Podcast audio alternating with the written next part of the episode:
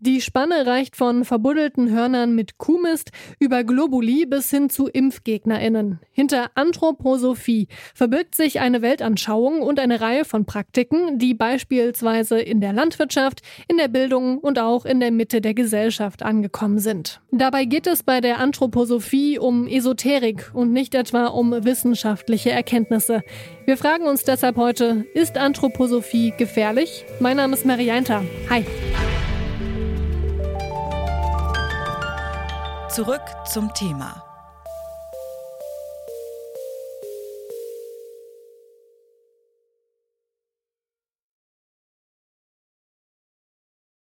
Demeter, Veleda oder Waldorf. Für die meisten haben diese Namen wahrscheinlich nur eins gemeinsam.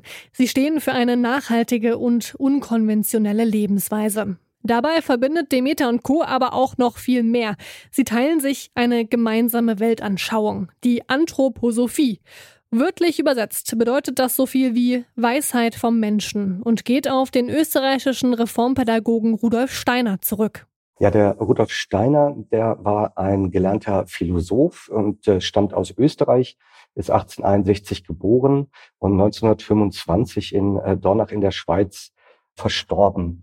Und Rudolf Steiner hat eine esoterische Weltanschauung begründet, wie Sie sagten, die Anthroposophie, die Weisheit vom Menschen. Und das soll eine spirituelle Weltanschauung sein, die äh, die Welt ganzheitlich betrachtet und kosmologisch betrachtet, also immer enge Beziehungen ähm, feststellen will zwischen dem Weltall und dem Menschen, also eine okkulte und esoterische Geheimlehre. Oliver Rautenberg sagt das. Er ist Journalist und setzt sich in seinem Blog und in seinem Podcast Waldorf Salat kritisch mit anthroposophischen Themen auseinander. Er hat mir auch erklärt, auf welche Grundsätze sich Anthroposophinnen einigen. Im Endeffekt geht es immer äh, darum, dass es äh, sogenannte höhere Welten gibt, höhere Einsichten, die man äh, gewinnen kann.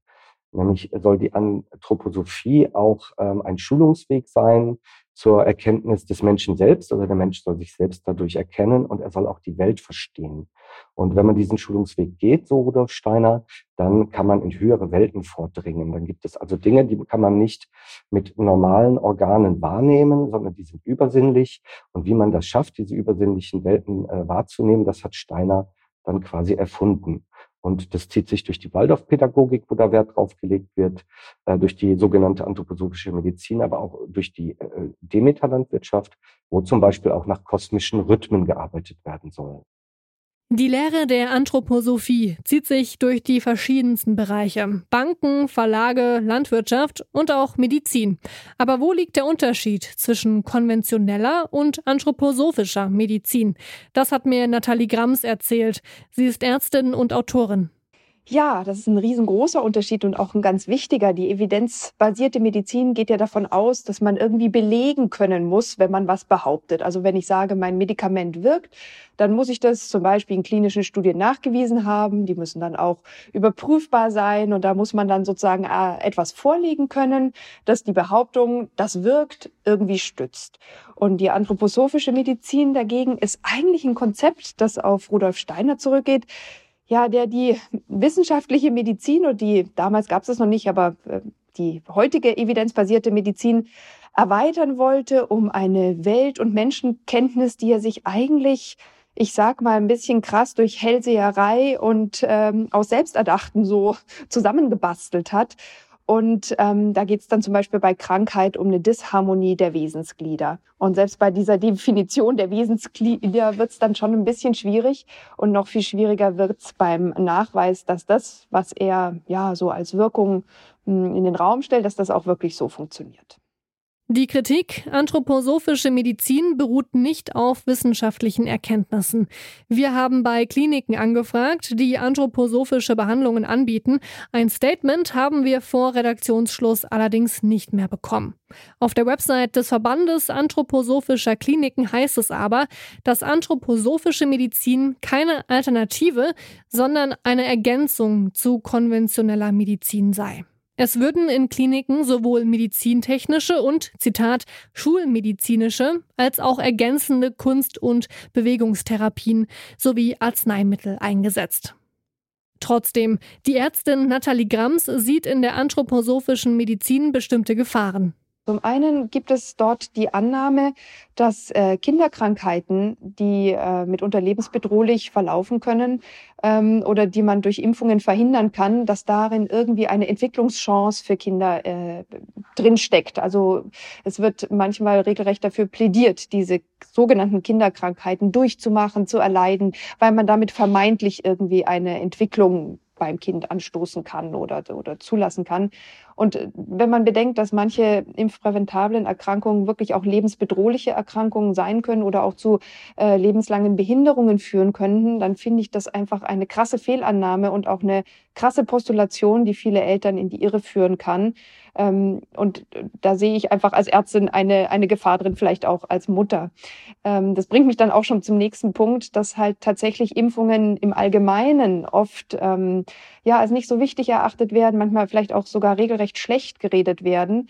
Und das ist einfach in der heutigen Zeit und gerade auch nachdem wir jetzt alle durch die Corona-Pandemie gegangen sind, etwas, was ich überhaupt nicht verstehen kann. Und man hat ja tatsächlich auch gesehen, dass in Waldorf-Umfeld oder im anthroposophischen Umfeld tatsächlich die Impfquoten auch zum Teil schlechter waren oder dass wirklich auch sich regelrecht gegen die Impfung ausgesprochen wurde aus diesen Kreisen. Zwar haben sich Anthroposophinnen in den Medien für die Corona-Impfung ausgesprochen, eine Verbindung zwischen der anthroposophischen Weltanschauung und den Querdenkern scheint es aber trotzdem zu geben. Der Journalist Oliver Rautenberg erklärt, warum. Ja, die Anthroposophie ist sehr stark im Querdenkermilieu. Das sieht man unter anderem daran, dass zahlreiche Waldorfschulen äh, an Corona-Protesten beteiligt waren. Teilweise wurden die Demonstrationen sogar aus den Waldorfschulen heraus organisiert. Und es scheint sehr, sehr viele QuerdenkerInnen an den Waldorfschulen zu geben, sodass quasi ein Riss durch diese Schulform führt. Jetzt ist es so, in der Anthroposophie ähm, hat man viele Überschneidungen mit Verschwörungsmythen. Zum Beispiel, dass es gar keinen Zufall gibt, alles einem Plan folgt, ähm, dass die Welt nicht so ist, wie sie scheint. Wir sprachen ja von den höheren Welten, die es noch zusätzlich gibt und es einen sehr starken Gut-Böse-Dualismus gibt. Dieses Denken ist in der Anthroposophie sehr stark verhaftet und ist auch bei den QuerdenkerInnen sehr stark verhaftet. Ähm, der Religionswissenschaftler Helmut Zander hat mal gesagt, Verschwörungsmythen sind die DNA der Anthroposophie. Und auch Studien belegen mittlerweile, wie die ähm, Studie der Universität Basel, dass die QuerdenkerInnen sehr stark auch anthroposophischen Grundsätzen anhängen.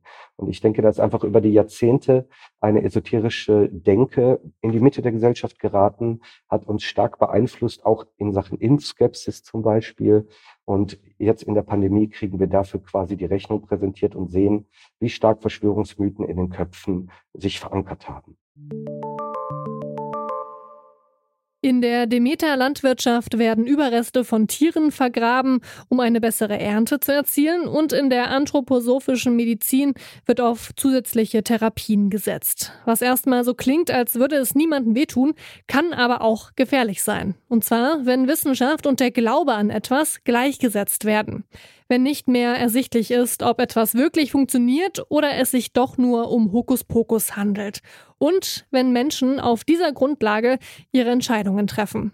Mehr über Medizinmythen und was gute Medizin ausmacht, das könnt ihr im Detektor FM Podcast Grams Sprechstunde mit unserer Gesprächspartnerin Nathalie Grams hören. Den findet ihr überall da, wo es Podcasts gibt. Damit sind wir durch. An dieser Folge mitgearbeitet haben Erik Simonsen, Annika Seiferlein und Lars Feyen. Produziert hat sie Henrike Heidenreich und Chefin vom Dienst war Hanna Kröger. Mein Name ist Marie Einter. Ich sag Tschüss und bis bald. Zurück zum Thema vom Podcast Radio Detektor FM.